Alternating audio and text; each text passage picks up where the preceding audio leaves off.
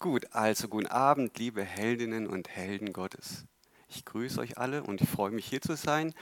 Und Heldinnen und Helden Gottes, warum seid ihr heute Abend Helden und Heldinnen? Ihr seid immer Helden, aber heute Abend seid ihr Helden, weil ihr die Anziehungskraft von eurem Sofa überwunden habt und jetzt heute Abend hier sitzt. Ja? Und das ist was ganz Tolles und da freue ich mich einfach, dass ihr den Weg hierher gefunden habt. Und ich grüße auch alle, die online jetzt zuschauen und auch ihr seid Heldinnen und Helden weil ihr einfach ja, total geliebt seid von Gott. Und ja, heute möchte ich nicht nur über euch sprechen, über die Helden, Heldinnen, die heute hier sind, sondern ich möchte über euch, mit euch über einen Helden sprechen aus der Bibel, und zwar über Josua. Wenn du jetzt sagst, ach Josua, die Geschichte, die kenne ich schon, ja, das habe ich auch gedacht. Ja, aber ich habe noch ein bisschen mehr mich ein bisschen auseinandergesetzt mit diesem Josua, mit diesem Glaubensheld, der in Hebräer beschrieben wird und ja, dem ein ganzes Buch gewidmet worden ist im Alten Testament. Und ich hatte mich vor zwei Wochen mich so ein bisschen mit dem Thema auseinandergesetzt, weil ich da den Kindergottesdienst vorbereitet habe und da haben wir die Glaubenshelden gerade als Thema. Und dann habe ich so gedacht, ja gut, die Geschichte von Jericho, die ist schon bekannt. Und wer im Kindergottesdienst gut aufgepasst hat, der kennt diese Geschichte in- und auswendig. Und die, die wir die Bibel ja auch lesen, die kennen diese Geschichte. Und auch wenn du jetzt denkst, ach, habe ich alles schon gehört, ich glaube, heute Abend hat Gott für dich nochmal was ganz Neues, was er dir mitgeben möchte. So war es auf jeden Fall bei mir.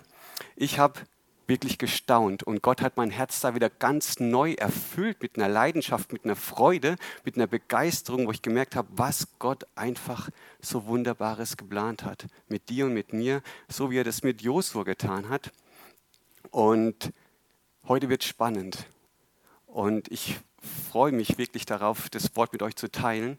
Josua, er war ja ein enger Begleiter von Mose. Mose hat das Volk Israel aus Ägypten herausgeführt und sollte es in das verheißene Land führen, was Gott ihnen versprochen hatte. Und Josua war einer der Kämpfer für das Volk, ja, die gemeinsam gekämpft haben, um durch die Wüste zu wandern, aber dann auch schließlich ins weiße Land zu kommen. Und Josua war auch einer der Kundschafter, die das weiße Land ausgekundschaftet haben und neben Kaleb einen positiven Bericht von diesem Land gegeben hat. Die anderen zehn Botschafter, die hatten ja nur die Riesen gesehen, die Gefahren und die gefährlichen Situationen, auf die sie stoßen werden. Aber Josua und Kaleb, die haben gesagt, auch wenn manches vielleicht herausfordernd sein wird, aber unser Gott ist mit uns und wir werden dieses Land einnehmen.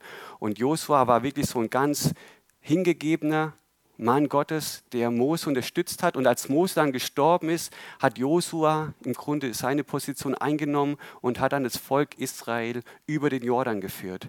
Und dort stehen wir nun mit Josua sozusagen. Ich möchte euch nämlich mit in die Geschichte hineinnehmen. Josua steht mit seinem ganzen, mit der ganzen Mannschaft, mit dem Volk Israel auf der anderen Seite des Jordans. Sie haben ihn durch ein Wunder wirklich überschritten sozusagen und jetzt ging es darum, das verheißene Land einzunehmen.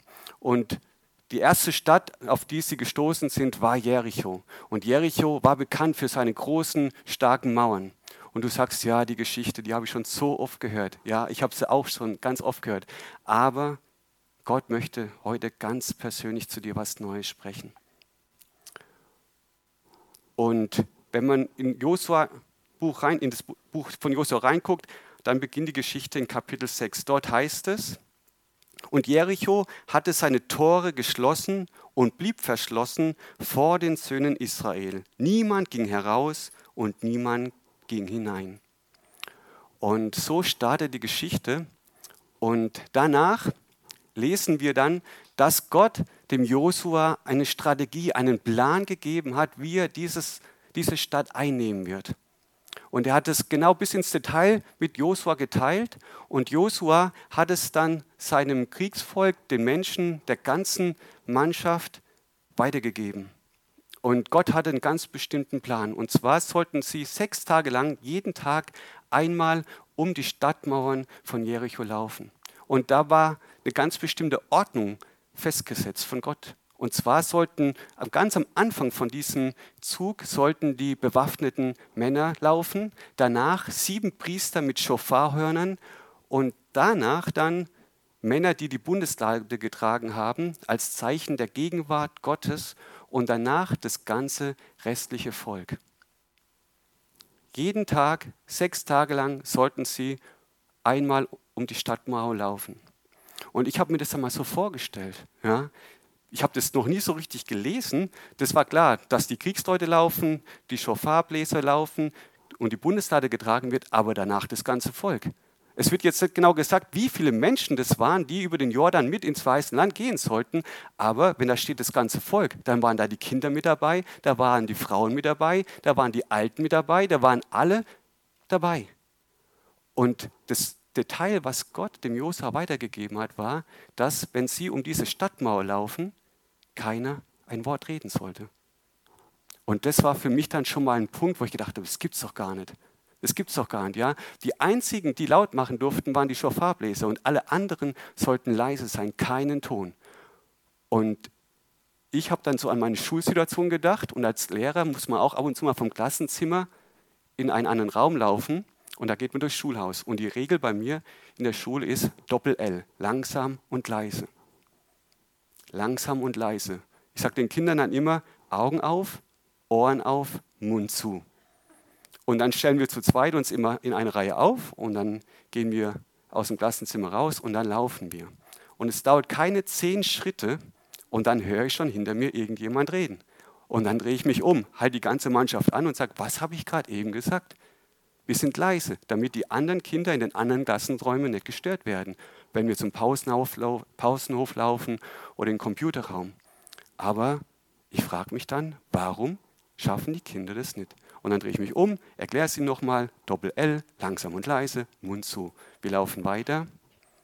Keine fünf Schritte dauert es, dann fängt wieder einer an zu reden. Und dann habe ich mir gedacht, ähm, habt ihr das nicht verstanden, was ich gesagt habe? Und manchmal war es dann auch so, dass ich mit der ganzen Klasse wieder zurück ins Klassenzimmer gegangen bin. Und wenn wir zum Beispiel in Sport wollten, dann ging halt zehn Minuten von der Sportstunde verloren. Und als sie dann im Klassenzimmer saßen, haben sie verstanden, was ich eigentlich wollte von ihnen. Und auf einmal haben sie gemerkt, oh, das ist ja doch wichtig, dass wir uns an diese Regel halten. Und dann sind wir langsam und leise mit Mund zu in die Sporthalle gekommen. Und dann sind wir gelaufen und dann war es auch gut. Aber ich habe mir dann so gedacht, bei Josua, da waren ja bestimmt nicht nur 20 Kinder dabei, 100, 1000, 10.000, keine Ahnung, wie viele Menschen da unterwegs waren. Aber ich habe mir gedacht, wie schafft dieser Josua das sechsmal, die ganze Mannschaft in so einer Disziplin, in so einer Ordnung, in so einem Gehorsam anzuführen, wenn ich das nicht mal mit 20 Kindern schaffe. Aber ich habe den Grund herausgefunden und den werde ich euch nachher verraten. Auf jeden Fall haben die Israeliten sich jeden Tag aufgemacht. Und zwar steht dort die ersten sechs Tage früh am Morgen. Und sie sind den ersten Tag marschiert, langsam und leise. Und man hat die Schofar gehört. Und das haben sie jeden Tag gemacht, früh morgens aufgestanden, sechsmal. Aber Gott hatte zu Josua gesagt, am siebten Tag sollt ihr nicht einmal um die Stadtmauer laufen, sondern siebenmal. Und beim siebten Mal erst, da dürft ihr das Kriegsgeschrei laut ertönen lassen und dann werdet ihr die Stadt einnehmen. Und das interessante Detail hier steht auch, sie sind, sind nicht früh am Morgen aufgestanden, sondern am Anfang der Morgenröte. Also noch früher als die sechs Tage davor. Und ich habe dann so gedacht, wie wird es wohl den Kindern gewesen sein, wenn sie wieder von ihren Eltern geweckt worden sind? Kommt auf, wir müssen wieder aufstehen. Und ich kann mir schon vorstellen, dass im Lager die Kinder bestimmt gedacht haben, nee, keine Lust mehr. Wir waren jetzt schon sechsmal unterwegs und jetzt nochmal. Also nee, ich glaube nicht, dass das was bringt. Ja, aber die Eltern haben immer wieder ihre Kinder mitgenommen und sie haben geschwiegen. Und erst beim siebten Mal, am siebten Tag, da durften sie dann schreien, so laut sie konnten. Und was ist passiert? Die Mauern sind eingestürzt von Jericho. Und dieses Wunder, diese Stadteinnahme, das ist wirklich was, wo mich so begeistert hat. Nicht darum, dass, es, dass Gott es gemacht hat, sondern diese Disziplin und dieser Gehorsam und diese Hingabe und diese Treue zu Josua, aber natürlich auch zu Gott. Und ich habe mich dann gefragt, wie hat Josua das geschafft? Dass die ganze Mannschaft ihm gefolgt sind und gehorcht haben auf das, was er ihnen weitergegeben hat. Und die Lösung, die habe ich gefunden vor dem sechsten Kapitel. In Kapitel 5, die Verse 13 bis 15. Und dort möchte ich euch vorlesen. Und es geschah, als Josua bei Jericho war, da erhob er seine Augen und sah, und siehe, ein Mann stand ihm gegenüber, und sein Schwert war gezückt in seiner Hand. Da ging Josua auf ihn zu und sagte zu ihm, gehörst du zu uns oder zu unseren Feinden? Und er sprach, nein, sondern ich bin der Oberste des Heeres des Herrn. Gerade jetzt bin ich gekommen. Da fiel Josua auf sein Angesicht zur Erde und huldigte ihm und sagte zu ihm, was redet mein Herr zu seinem Knecht? Da sprach der Oberste des Heeres des Herrn zu Josua, zieh deine Schuhe aus, denn du stehst, denn der Ort, auf dem du stehst, ist heilig. Und Josua tat es. Und das war, glaube ich, der Schlüssel für diese Disziplin und diese Hingabe. Josua ist dem Obersten der Herrscher des Herrn begegnet. Und er ist vor ihm auf die Knie gefallen und hat ihn angebetet. Und wenn wir wissen, wer damit gemeint ist, der Einzige, der es sein kann, ist Jesus. Der Einzige, der das sein kann, ist Jesus. Jesus ist dem Josua persönlich erschienen. Und diese Begegnung hat in dem Josua so eine tiefe Ehrfurcht hervorgebracht und so eine Gottesfurcht, dass er total gespürt hat, dass jetzt was Wichtiges kommen wird, dass Jesus persönlich zu ihm kommt. Am Anfang vom Josua-Buch, da sehen wir, dass Gott ihm versprochen hat, fürchte dich nicht, Josua, ich bin mit dir, wohin du auch gehst, hab keine Angst. Aber diese Begegnung, kurz bevor die Stadt Jericho eingenommen werden sollte, die hat nochmal was ganz tief in dem Herzen von Josua ausgelöst. Und das hat mich so begeistert zu sehen, mit welcher Hingabe Josua als Anführer von dieser großen Volksgruppe gestanden hat. Und sie haben gespürt, als Josua die Pläne Gottes ihnen offenbart hat, mit was für einer Autorität und mit Vollmacht und mit einer Hingabe und mit einer Leidenschaft Josua das gesagt hatte. Und ich glaube, das hat vom Alten bis zum Jungen einfach so einen großen, tiefen Eindruck hinterlassen und auch so eine Gottesfurcht, dass sie wirklich gespürt haben, ja, es ist was ganz Besonderes in der Zeit, in der wir jetzt stehen. Und wir wollen gehorsam sein bis zum Schluss. Und auch wenn vielleicht am Anfang noch kein Sieg zu sehen ist. Aber das Interessante war ja auch, dass Gott, der Herr, Josua gesagt hat, nachdem er die Pläne offenbart hat, dass er die Stadt Jericho schon in seine Hand gegeben hat, bevor sie die Stadt überhaupt eingenommen haben. Und das war auch so eine tiefe, feste Zusage Gottes an Josua. Und er hat daran festgehalten. Und er hat, glaube ich, immer wieder auch seine Mannschaft motiviert und hat gesagt, gebt nicht auf. Gott hat es versprochen. Und wenn wir uns an sein Wort halten, dann werden wir auch die Wunder erleben, die er versprochen hat. Und das war so stark, dass wirklich Gott ihm persönlich begegnet.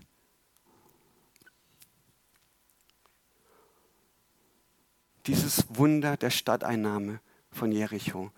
Und als dann die Mauern gefallen sind, wurde wirklich ja, diese Stadt eingenommen. Und Gott hatte zu Josua gesagt, jeder, der in dieser Stadt lebt und alles, was in der Stadt ist, soll vernichtet werden. Alle Menschen sollten getötet werden und alles, was dort in der Stadt ist, sollte verbrannt, zerstört werden. Es durfte nichts von dem Gebannten mitgenommen werden. Das war ein ganz wichtiges Teil. Nur eine Frau und ihre Familie, sie wurde gerettet. Und es war die hohe Rahab.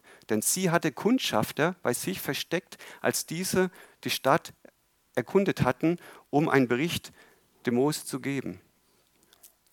Und diese Frau wurde gerettet, weil sie ihr Denken wirklich ja Gott zugewendet hat. Sie hat gehört von diesem mächtigen Gott der Israeliten, als er das Volk aus, Ägypten rausgeholt hat. Und sie hat nicht mehr so gedacht und so gelebt wie die anderen Einwohner von Jericho, weil sie gespürt hat, da ist ein mächtiger Gott, mächtiger Gott mit diesem Volk. Und sie hat dann im Grunde den zwei Kundschaftern diesen Schutz geboten. Und Gott hat dann gesagt, diese Frau, die lasst am Leben, wenn ihr Jericho einnehmt. Und diese Frau wurde gerettet. Und es ist ein Detail, was Gott nicht übersehen hat.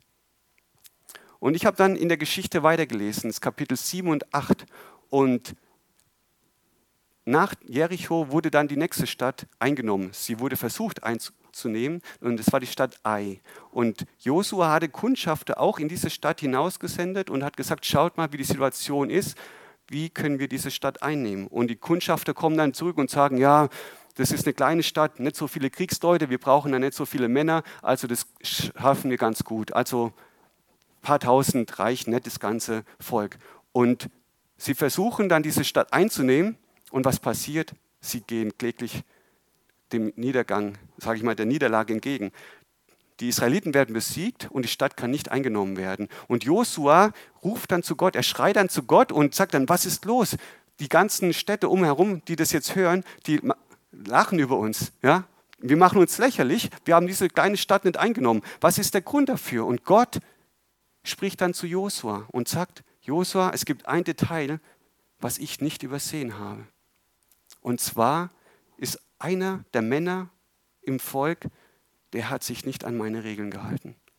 Und dieser Mann, er ist Achan. Achan hatte von der Beute aus Jericho was zur Seite geschafft und hat es in seinem Zelt vergraben. Er hat sich nicht an die Anweisungen Gottes gehalten. Und Gott hat es gesehen. Gott hat gesehen, dass dieser Achan gesündigt hat und im Grunde gegen die Anweisungen rebelliert hat. Jeder hat gewusst, wie sie sich verhalten sollen, aber Achan hat bewusst sich dagegen entschieden. Und Josua hat dann gezeigt bekommen von Gott, wer dieser Mann ist. Und Achan und seine ganze Familie wurde dann gesteinigt und verbrannt. Und danach haben sie dann die Stadt einnehmen können. Bevor diese Sünde nicht offenbar war, war es nicht möglich. Und Sünde kann geistliche Siege aufhalten oder sogar abhalten. Und deshalb ist es so wichtig, dass mit Sünde gehandelt wird dass wir wirklich erkennen, dass Gott es total ernst meint, wenn er Regeln gibt, dass wir uns auch an diese Regeln halten. Und es bringt nichts, Sünde zu vergraben oder den Teppich drüber zu legen. Es kommt alles ans Licht.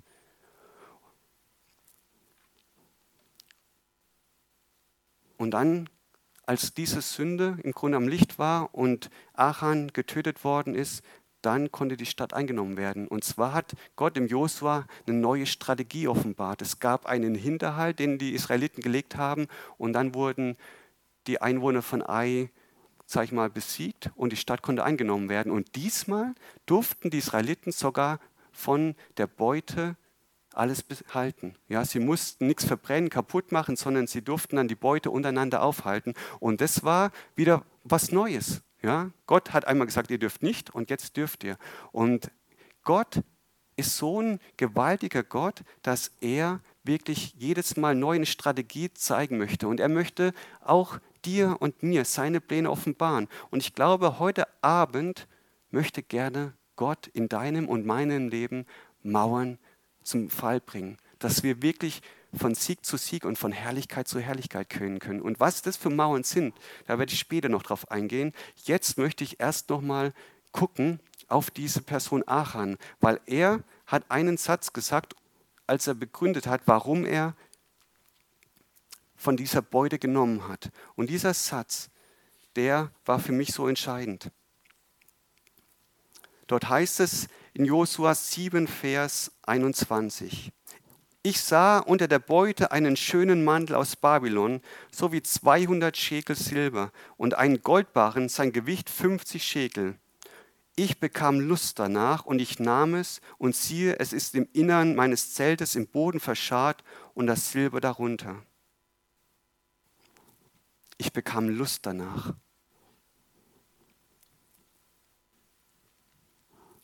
Und dieser Satz, der ist bei mir hängen geblieben. Ich bekam Lust danach. Achan hat dieses große Wunder miterlebt, was sie erfahren durften, als sie beim siebten Mal um diese Stadtmauer rumgelaufen sind, dass die Mauern eingefallen sind. Er hat Gottes Wirken erlebt, wie Gott diese Stadt ihnen in die Hände gegeben hat. Und alle waren begeistert und voller Freude, dass sie dieses Wunder erlebt haben. Ja? Und sie waren alle total starr, ja, also weil sie gestaunt haben, ja, was Gott da getan hat. Diese dicke Mauern, ich habe gelesen, dass sie zehn Meter hoch waren und sieben Meter dick, keine Ahnung, aber auf jeden Fall war das nicht einfach nur durch dieses Kriegsgeschrei möglich, sondern es war Gott selber, der diese Mauern zerbrochen hat. Und Achan hat es alles miterlebt, aber trotzdem hat diese Lust ihn so ergriffen, dass er all das vergessen hat, was er mit Gott erlebt hat und hat bewusst gesündigt. Ich hatte Lust gehabt danach. Und diese Herzenshaltung, ja, wo er sich von, seine, von seinen Gefühlen, von seinen Gelüsten hat leiten lassen, hat dazu geführt, dass die Stadt Ai zuerst nicht eingenommen werden konnte, wegen einer Person. Und Gott hat es ans Licht gebracht, weil er gesagt hat, es kann nicht sein, dass so eine Sünde in meinem Volk ist. Und erst nachdem dann mit der Sünde gehandelt worden ist, konnte der nächste Sieg errungen werden. Und es ist so wichtig, dass wir wirklich auch in unsere Herzen schauen und gucken, wo ist in meinem Leben Sünde? Wo habe ich aus Lust gehandelt? Wo habe ich zwar gewusst, was Gottes Wort darüber sagt, aber ich habe trotzdem mich dagegen entschieden, weil ich einfach Lust danach hatte, wo ich meiner Seele Raum gegeben habe sozusagen und das nicht so für wichtig erachtet habe, was Gott gesagt hat. Und wir kennen die Folgen, die Konsequenzen, die Aachen dann erleben musste und seine ganze Familie.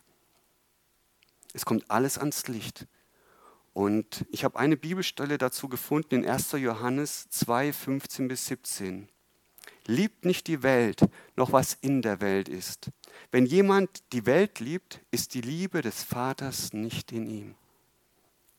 Denn alles, was in der Welt ist, die Begierde, eine andere Übersetzung sagt Lust, die Begierde des Fleisches und die Begierde, die Lust der Augen und der Hochmut des Lebens ist nicht vom Vater, sondern ist von der Welt. Und die Welt vergeht und ihre Begierde, ihre Lust. Wer aber den Willen Gottes tut, bleibt in Ewigkeit. Die Lust und ihre Welt vergeht, aber wer den Willen Gottes tut, der bleibt in Ewigkeit. Und das war für mich einfach so wichtig, dass wir schauen, ja, wo stehen wir in Gefahr? Die Begierde der Augen, die Begierde des Fleisches, diese Lust einfach, mich gehen zu lassen und bewusst zu sündigen, gegen Gottes Gebote zu handeln. Diese Lust, die immer wieder versucht, uns in der Welt gefangen zu halten. Aber in diesem Bibelvers steht ganz klar, die Welt und ihre Begierde, ihre Lust, sie werden vergehen. Nur der, der den Willen Gottes tut, er bleibt in Ewigkeit.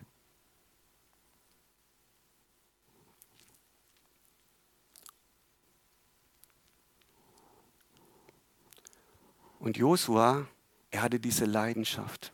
Er hatte diese Leidenschaft. Und das ist so ein bisschen gegensätzlich. Die Lust, ja, die manchmal so einfach von unserer Seele herkommt, ja, wo wir einfach ja, nach unseren Gefühlen handeln, aber diese Leidenschaft, die entbrannt worden ist in dem Josua durch die Begegnung mit Jesus, ja, die macht den Unterschied. Und ich habe da mal so geschaut, wonach wir denn Lust haben sollen. Und da gibt es einen schönen Bibelvers aus Psalm 37, die Verse 3 bis 5. Vertraue auf den Herrn und tue Gutes. Wohne in dem Land und hüte Treue und habe deine Lust am Herrn so wird er dir geben, was dein Herz begehrt. Befiehl dem Herrn deinen Weg und vertraue auf ihn, so wird er handeln. Habe deine Lust am Herrn. Habe deine Lust am Herrn. Und was passiert dann? Und er wird dir geben, was dein Herz begehrt. Gott kennt dein Herz. Gott kennt deine Sehnsüchte. Gott kennt deine tiefsten Sehnsüchte, deinen Mangel, den du vielleicht manchmal verspürst und manchmal versuchst du diesen Mangel, diese Sehnsucht mit den Dingen dieser Welt zu füllen, zu sättigen, zu stillen. Vielleicht wo du einen Mangel hast an Liebe, einen Mangel hast an Frieden, einen Mangel hast einfach von dieser tiefen Annahme. Und wir versuchen durch weltliche Angebote, die die Werbung manchmal uns so schön redet, zu stillen. Aber der Einzige, der wirklich deinem Herzensmangel begegnen kann und diesen Hunger stillen kann, ist Jesus. Und Jesus ist die Quelle von jeder guten Gabe. Und wenn wir zu Jesus, der Quelle, gehen, hat er versprochen, wer zu mir kommt, der wird von mir trinken und er wird nie wieder durstig sein. Und das ist, glaube ich, der große Unterschied, dass wir immer wieder versucht sind, in der Welt unseren Hunger, unseren Durst zu stillen. Aber diese Dinge werden alle nicht dieses Loch, diesen Mangel in unserem Herzen stillen können, weil der Einzige, der wirklich unser Herz stillen kann, ist Jesus, von, der jeder, von dem jede gute Gabe kommt. Und diese Dinge, die Jesus uns gibt, die haben Ewigkeitscharakter. Und er hat versprochen, wer zu mir kommt, den werde ich sättigen. Und es ist so stark, diese Zusage Gottes. Und der Feind weiß genau, wie er uns davon abhalten kann, zu dieser Quelle zu gehen, und es ist so wichtig, dass wir wachsam sind, dass wir wirklich wachsam sind und nicht den Lügen des Feindes glauben, sondern Jesus, der die, der die Wahrheit ist. Die Lust am Herrn haben. Und ganz ehrlich, manchmal habe ich keine Lust, Bibel zu lesen oder zu beten. Manchmal habe ich wirklich gute Ausreden, dass ich mir keine Zeit mit Gott nehme. Woran liegt das? Manchmal entscheiden wir wirklich so nach unseren Gefühlen, so nach dem, wie es uns gerade so geht. Ja, habe ich heute Lust, in die Bibel zu schauen oder zu beten? Ach nee, heute ist der Film doch spannender, der gerade im Fernsehen läuft. Und vor kurzem hatte ich auch so eine Situation, wo ich keine Lust hatte. Und zwar war ich mit unserem Hund spazieren, es war schon abends.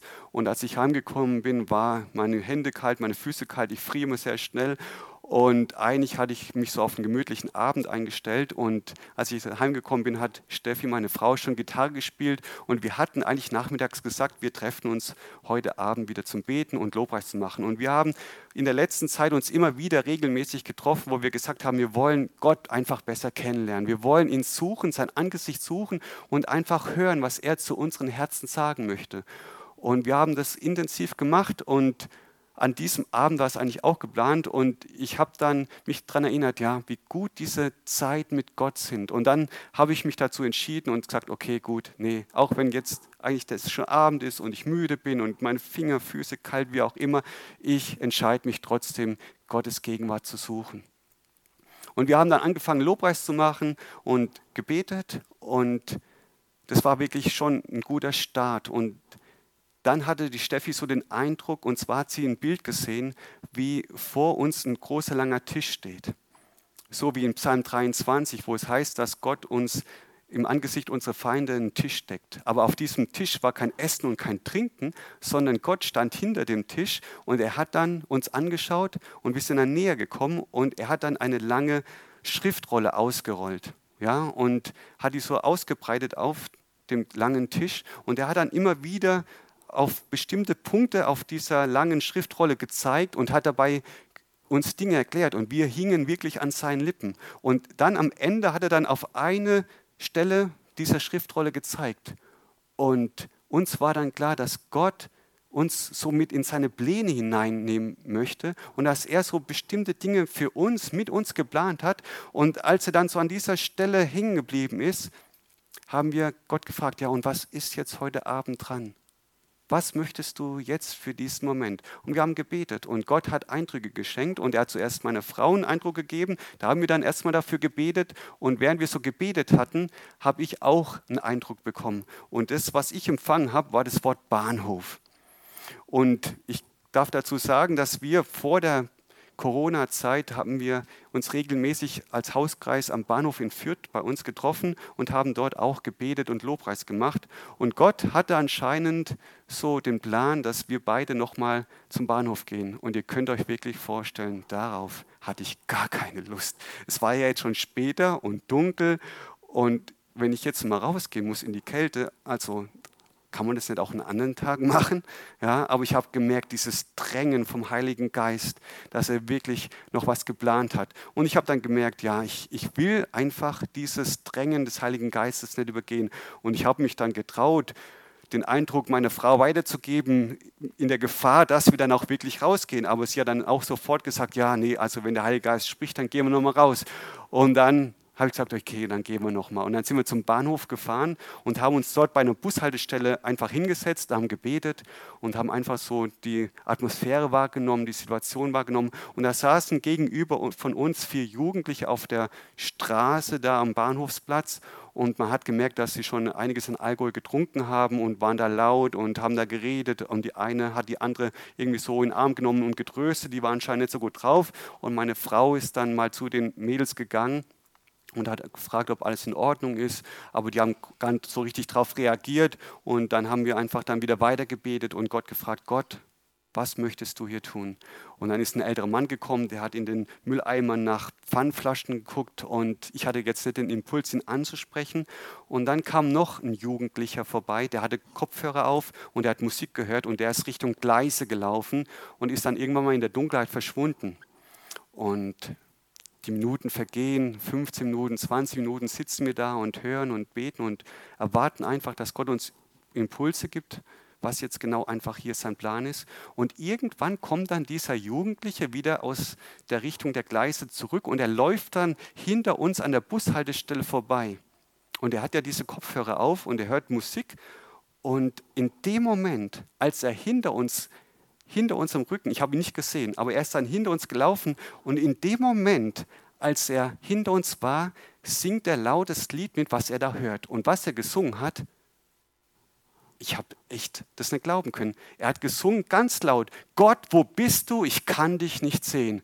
Und ich gucke meine Frau und ich habe, hast du das gerade gehört, was er gesagt hat? Gott, wo bist du? Ich kann dich nicht sehen. Und da waren wir total von den Zocken, weil wir sofort gewusst haben, das ist der Jugendliche, den Gott berühren möchte. Und er ist dann weitergelaufen und ohne groß nachzudenken, bin ich ihm hinterher. Meine Frau hat ihre Sachen noch eingepackt, dann ist er auch mitgekommen und er ist dann stehen geblieben und ich bin dann sofort zu ihm hingegangen. Ähm, was hast du da gerade gesungen? Und er hat seinen Kopf heruntergemacht, hat, ähm, stimmt es, dass du gerade gesungen hast, Gott, wo bist du? Ich kann dich nicht sehen. Und hat er gemeint, ja, das war gerade eben in meiner Musik. Und ich habe so gehört, wie er laut so Trance-Musik, so Techno gehört hat. Und anscheinend, was total komisch ist, war da der Liedtext drin, Gott, wo bist du? Ich kann dich nicht sehen. Und ich habe dann gesagt, ähm, weißt du eigentlich, warum wir am Bahnhof sind? Wegen dir. Was, wegen mir? Ja, Gott hat gesprochen und hat gesagt, dass wir zum Bahnhof gehen sollen. Und als du an uns vorbeigelaufen bist und dieses Lied mitgesungen hast, habe ich sofort gewusst, Gott möchte dir heute Abend begegnen. Und dann sind wir ins Gespräch gekommen und haben einfach mit ihm gesprochen und meine Frau hat ihn dann gefragt, was wünschst du dir denn? Und hat gemeint, ja, ich weiß nicht, wie es weitergehen soll in meiner Zukunft und ähm, ich brauche einfach einen Plan. Und dann haben wir so mit ihm gesprochen und er hat dann ein bisschen von sich erzählt und wir haben dann einfach gut mit ihm reden können. Und es war wirklich ein ganz super Gespräch. Und am Abend, zum Schluss konnten wir dann auch für ihn beten und haben ihm dann unsere Telefonnummer gegeben. Und jetzt sind wir einfach mal gespannt, wie Gott da weiter am Wirken ist. Und als wir dann zurück zum Auto gelaufen sind und im Auto saßen, waren wir noch so begeistert, ja, was Gott da gerade getan hat, was für ein Zeit Plan er hatte. Genau in dem Moment, als dieser Jugendliche hinter uns war und hatte dieses Lied mitgesungen, wo ich gedacht habe, das gibt's doch gar nicht. Ja? Und es war so begeisternd, dass ich das dann auch anderen erzählt habe und die waren dann auch so, war es echt? Was für ein Wunder, was für ein Zeugnis. Ja, und es hat die total angesteckt und wir waren so voller Leidenschaft, weil wir gemerkt haben, wie gut Gott ist. Er hat jeden einzelnen im Blick. Er hat die Hure Rahab im Blick gehabt, er hat den Achan im Blick gehabt und diesen Jugendlichen. Und er hat jeden von uns im Blick und er möchte mit uns Gewaltiges tun. Ja? Und er hat für jeden von uns einen perfekten Plan und für jeden von uns eine Strategie, wie er anderen Menschen begegnen kann, weil er jeden Menschen total lieb hat. Er hat dich und mich total lieb und er möchte, dass andere Menschen durch uns mit seiner Liebe in Berührung kommen. Und dieser Jugendliche, der ist bestimmt ins Nachdenken gekommen. Und wir beten, dass er einfach erkennen darf, ja, wie groß Gott ist. Und das war einfach so krass, wo ich einfach gemerkt habe, ja, Gott hat so wunderbare Pläne. Es läuft nicht alles nach Schema F ab. Ja, als Josua die Stadt Jericho eingenommen hat, war es ein anderer Plan als dann in der Stadt Ai. Und wenn wir uns das Leben von Jesus angucken, ja, da sehen wir, dass Jesus auch immer verschieden den Menschen gedient hat. Allein, wenn wir uns die Blinden anschauen, die Jesus geheilt hat. Einmal hat er auf den Boden gespuckt, hat mit der Spuck und, dem, und der Erde einen Teig geformt und hat es dann in die Augen von dem Blinden gespielt und er wurde gesund. Ein anderes Mal hat er direkt in die Augen gespuckt und der Mann wurde gesund. Ein anderes Mal hat er die Augen angerührt und der Mensch konnte wieder sehen und ein anderes Mal hat er die Person nur gefragt, was willst du? Und dann hat der Bartimäus gesagt, ich will wieder sehen. Und dann hat Jesus gesagt, geh, dein Glaube hat dich geheilt. Jesus hat nicht immer das Gleiche getan. Er war total abhängig von Gott, weil Gott hat für jeden von uns einen individuellen Plan. Und so wie Jesus die Blinden unterschiedlich geheilt hat, so möchte Jesus auch den Menschen unterschiedlich begegnen. Und jeder hat so Talente von Gott bekommen, wie er einfach die Liebe Gottes weitergeben darf. Und es ist so spannend, mit Gott unterwegs zu sein. Und diese Begegnung hat mein Herz so mit Leidenschaft erfüllt, uns mit Leidenschaft erfüllt, weil wir einfach gemerkt haben, ja, wir sind ein Teil von Gottes Plan in dieser Zeit. Und ich wünsche mir, dass diese Leidenschaft ja unsere Herzen erfüllt dass wir wirklich uns bewusst sind, wie groß Gott ist und dass er nichts übersieht und dass er einen perfekten Zeitplan hat für jede Situation, für jeden Menschen, für dich und für mich persönlich, aber auch für die Menschen, mit denen wir in Kontakt kommen. Leidenschaft. Gott sehnt sich nach dir und mir. Er sehnt sich nach Erweckung deines und meines Herzens. Und er möchte durch dich andere Menschen berühren und retten, weil das ist sein Herzstark, dass viele Menschen mit ihm in Kontakt kommen und gerettet werden. Der Name von Josua ist übrigens Gott ist mein Heil, Gott ist meine Rettung. Ja? Und Jesus ist der Retter. Und Josua hat das Volk ins weiße Land geführt. Und Gott möchte dir sagen, ich bin mit dir und ich bin dein Heil, ich bin dein Retter. Und wenn du mir nachfolgst, wirst du auch in dieses verheißene Land kommen, was ich für dich vorbereitet habe. Und manchmal gibt es in unserem Leben Bereiche, wo wir vielleicht schon so viel von Gott gehört haben, gelesen haben, wo wir vielleicht gedacht haben, Mensch, er hat was versprochen, aber ich habe das noch nicht erlebt in meinem Leben, ja, dass er vielleicht mein Arzt ist, dass er meine Freude ist. Aber Gott möchte, dass wir nicht aufgeben. So wie Josua immer wieder mit seinem Volk um Jericho gelaufen ist. Und irgendwann ist der Durchbruch gekommen. So hat Gott auch den perfekten Zeitplan für dich und für mich, dass die Durchbrüche kommen. Und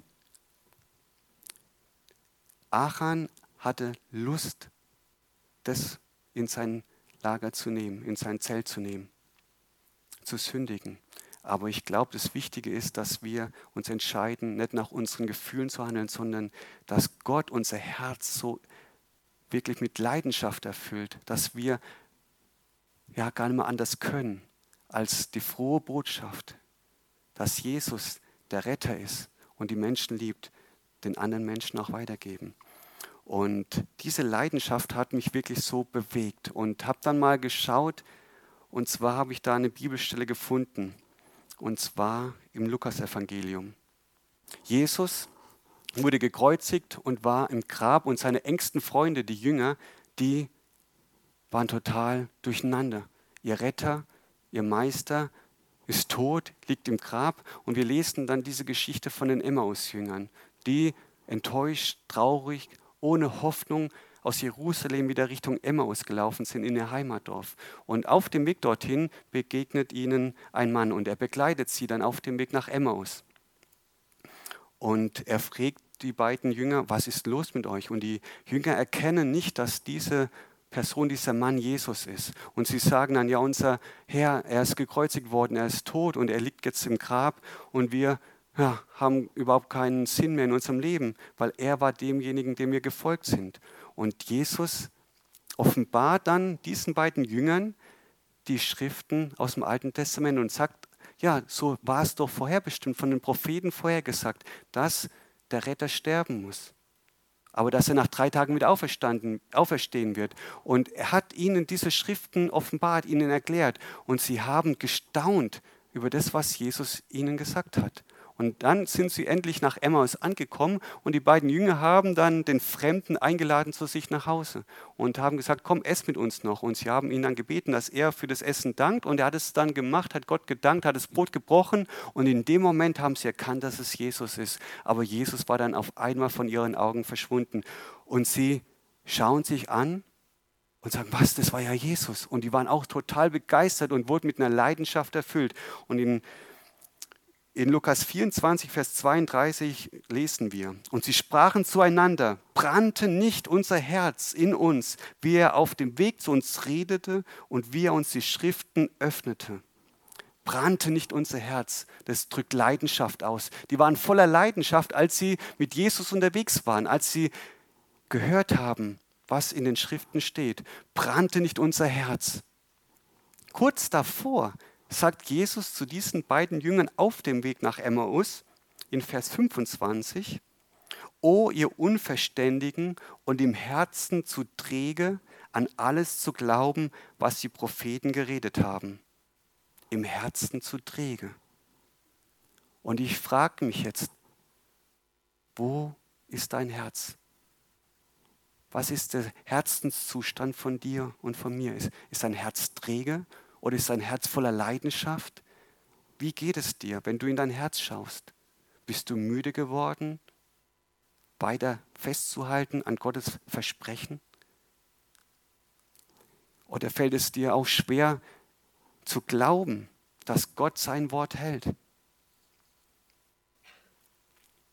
Und Jesus hat es hier beschrieben, ihr seid träge geworden, all das zu glauben, was die Propheten geredet haben. Und Gott sehnt sich danach, dass wir wieder ihm und seinen Verheißungen, seinem Wort glauben, auch wenn wir vielleicht noch gar nichts davon sehen, dass es sichtbar wird. Aber wir glauben. Und wir wollen das wirklich erwarten, dass Gottes Wort wirklich die Wahrheit ist. Und es ist die Wahrheit. Und was Gott versprochen hat, es wird auch geschehen. Es liegt nur an uns, wirklich darin auch dran zu bleiben, auszuharren im Gebet und nicht aufzugeben, nicht anfangen zu zweifeln, weil dann wird unser Herz träge. Und Gott möchte mein und dein Herz wieder neu mit diesem Feuer einfach in Brand setzen. Was haben die Jünger gemacht, als sie erlebt haben, dass Jesus mit ihnen war? Sie hatten eine Begegnung mit dem auferstandenen Herrn. Und sie haben dann nicht gedacht, okay, wir sind jetzt müde, keine Lust mehr, wir legen uns schlafen. Nein, sie sind wieder zurück nach Jerusalem. Und ich habe mal geguckt, das sind über elf Kilometer. Ja, und es war schon spät am Abend und sie sind dann den ganzen Weg nochmal zurück nach Jerusalem. Warum? Weil ihr Herz brannte und weil sie diese Begegnung mit dem auferstandenen Jesus hatten und diese frohe Botschaft, die wollten sie ihren Freunden in Jerusalem mitteilen. Und deshalb haben sie keine Mühen und Kosten gespart sozusagen und haben sich auf den Weg gemacht. Keine Ahnung, wie lange sie unterwegs waren. Ich brauche für elf Kilometer, wenn ich joggen bin, eine knappe Stunde. Die waren bestimmt einiges länger unterwegs, aber das war denen total egal. Die waren so voller Freude und wir dürfen auch so voller Freude sein, wenn wir uns immer wieder bewusst werden, dass Jesus in uns lebt und dass er der Sieger in unserem Leben ist. Und das ist die frohe Botschaft, ja, die wir weitergeben dürfen, die wir raustragen dürfen. Und das ist das Entscheidende. Eine Begegnung mit Jesus setzt unsere Herzen in Brand. Und ich habe so eine Sehnsucht, dass wir, dass jeder Einzelne von uns Begegnungen mit Jesus hat, dass wir wirklich das erleben dürfen, dass einfach unsere Herzen mit Feuer neu gefüllt werden, unsere Herzen neu in Brand gesteckt werden, so wie bei diesen beiden Jüngern. Brannte nicht unser Herz. Und Gott sehnt sich nach unseren Herzen. Gott sehnt sich danach, wirklich sich total in uns auszugießen, mit, diesem, mit dieser Liebe, mit dieser Freude und mit dieser Zuversicht, dass er immer mit uns ist. So wie er mit Josua war, so ist er auch mit uns. Und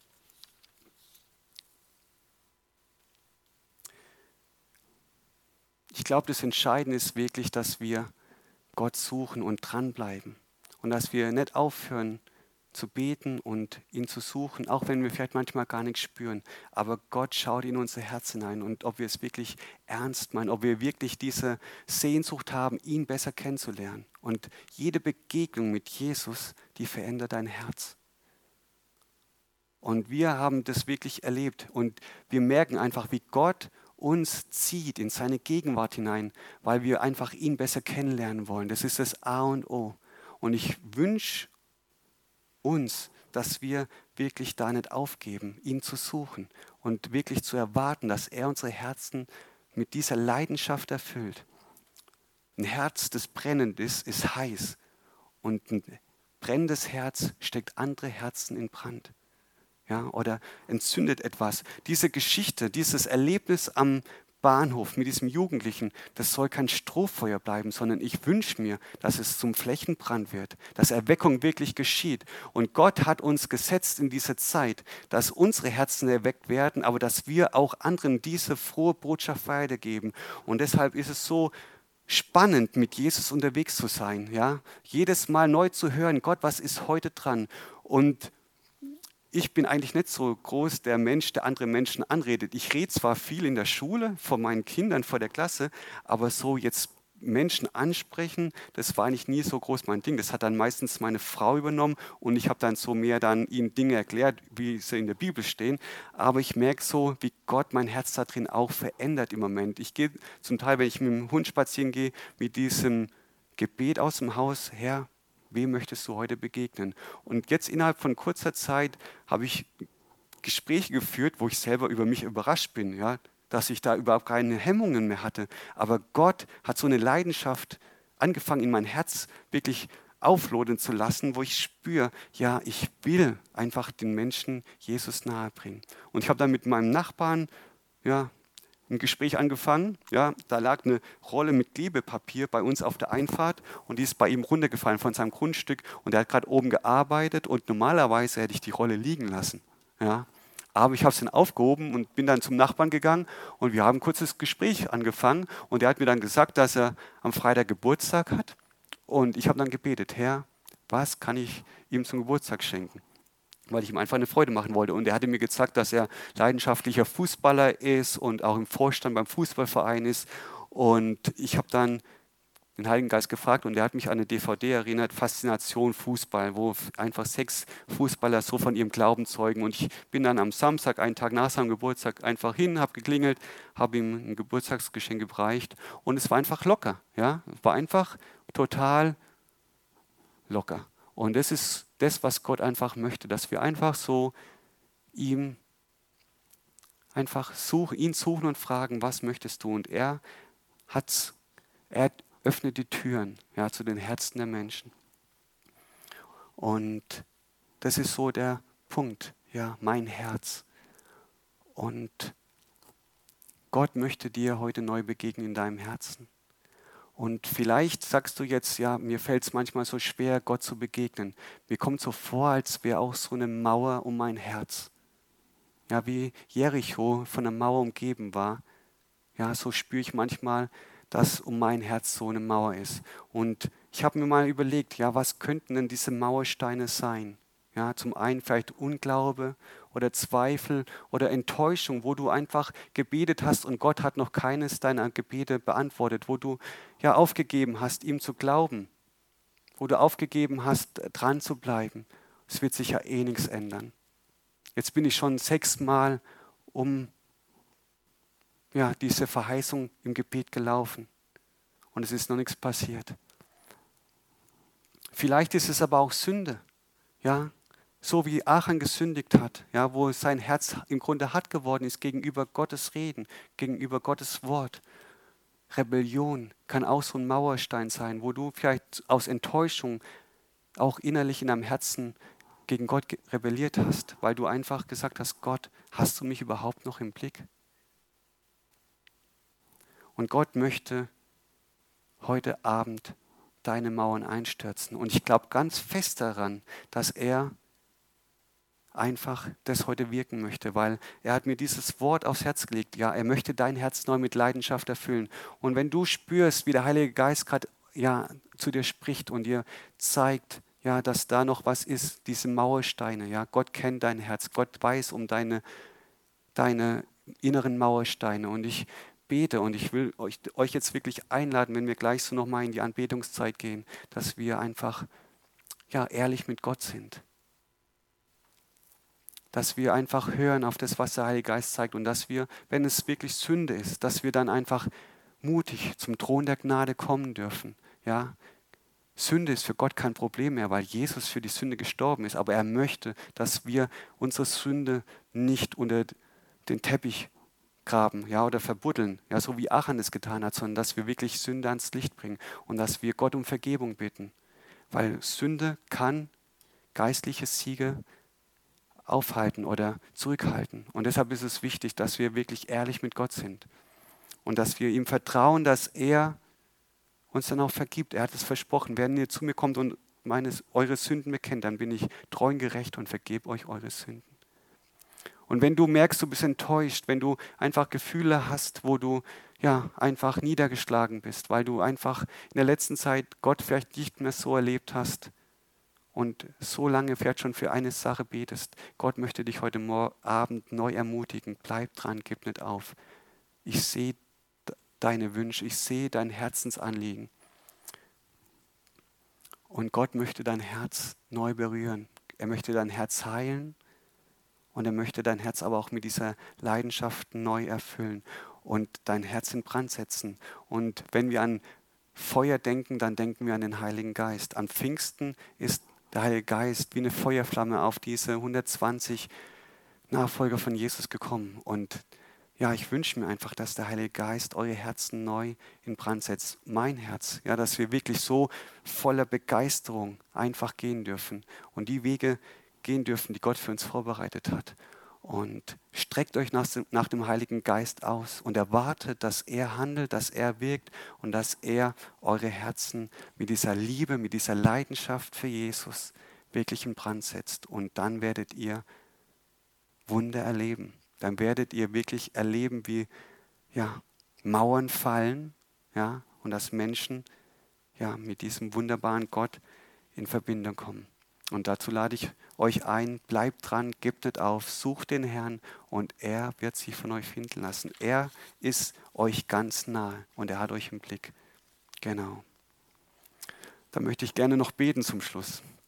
Lieber Vater, ich danke dir, dass du so ein guter, treuer Gott bist und dass du der Gott bist, der voller Liebe ist, voller Gnade ist zu uns Menschen, Herr. Und ich danke dir, dass du so wunderbar durch Josua gewirkt hast, dass du wirklich so Strategien und Pläne ihm offenbart hast, Herr, und dass du auch mit uns Pläne hast, Herr.